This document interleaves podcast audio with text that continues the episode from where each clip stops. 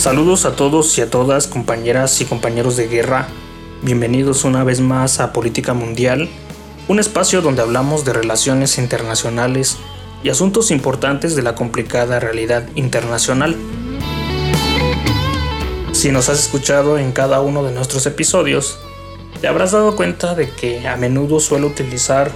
un par de palabras que para la gente común y corriente, para la gente que tal vez no sean especialistas en relaciones internacionales, sino que simplemente sean personas que se interesan en la realidad internacional, pues puedan pensar que las palabras como sociedad internacional, comunidad, actor internacional, puedan significar una misma cosa. Sin embargo, para la temática de este canal, para la temática de este podcast, cada una de esas palabras tienen cuestionamientos distintos, explicaciones diversas y también acontecimientos que involucran definiciones pues variadas. En el caso de la sociedad internacional, que creo yo es el asunto que más interesa entender o que me gustaría explicar un poquito, hace referencia a que, bueno, en las relaciones internacionales, cada persona que se dedica a este campo de estudio, como mi caso, eh, tienen una serie de funciones. Por ejemplo, la de analizar con rigor una realidad, analizar y entender globalmente todo lo que sucede a nuestro alrededor en el ámbito político, económico, en el ámbito de la historia también, geopolítico, etc. Y con ello tratar de explicar detenidamente la evolución de diferentes sucesos, la evolución histórica de las relaciones que existen entre estados, de las relaciones que existen entre pueblos y grupos de personas que están organizados. Como tú sabes, esta evolución histórica de los estados, pueblos, organizaciones y demás suceden en un ámbito espacial en un momento determinado bajo diferentes circunstancias. Todo esto es lo que como internacionalistas denominamos simplemente sociedad internacional. A lo largo de la historia,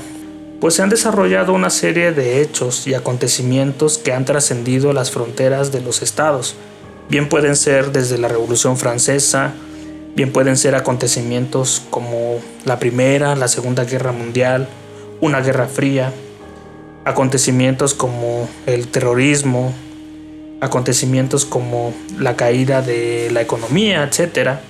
Y todo esto ha relacionado de una forma pacífica o bélica a diferentes naciones o pueblos.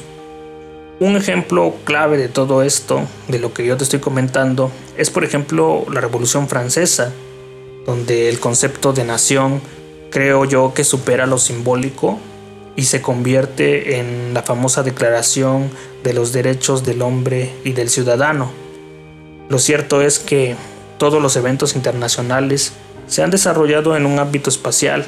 en un momento concreto, y todo este estudio de lo espacial y lo concreto es lo que llamamos la sociedad internacional. En esta sociedad internacional en la que tú y yo estamos inscritos, viviendo, somos presa de lo que sucede también, somos en algunos casos observadores de esos acontecimientos, suceden de una manera global, donde se desarrollan un conjunto pues, de relaciones entre un grupo de humanos diferenciados, ya sea por el territorio, por la geografía o por la capacidad de decisión. Por ende, el entendimiento de la sociedad internacional también está inmerso en un proceso de evolución como sociedad, como sociedad que vemos acontecimientos, que vemos las guerras, que vemos también la cooperación internacional todo esto está en un proceso evolutivo, porque la sociedad es cambiante, el ser humano es cambiante y sus decisiones, los grupos sociales también son cambiantes. Y esta sociedad internacional, con el paso del tiempo, los siglos, con el paso de los años también, o acontecimientos, va evolucionando poco a poco hasta convertirse en eso que llamamos comunidad internacional, donde hay vida política, económica, las personas de un cierto país tienen una capacidad de decisión, los líderes internacionales tienen capacidad de decisión internacional, hay dinamismo también y por lo tanto hay que entender que en términos muy sencillos, pues la sociedad internacional se entendería como un conjunto de estados o entidades que pueden actuar más allá de sus fronteras nacionales. También hay que entender que pues, la sociedad internacional como, como proceso tiene una serie de características. Bueno, y espero que con esta explicación quede un poco entendido qué es la sociedad internacional. Te repito, todo lo que he estado hablando, a menos en este episodio, He tratado de abordarlo de una manera fácil y sencilla que sea entendible para la persona que no está formada en relaciones internacionales, pero que le han llamado la atención. En posteriores episodios estaré hablando también sobre la comunidad internacional y sobre el actor internacional, que son dos conceptos muy diferenciados y cada uno tiene características. Más adelante, si me da el tiempo, también hablaré cuáles son las características de la sociedad internacional,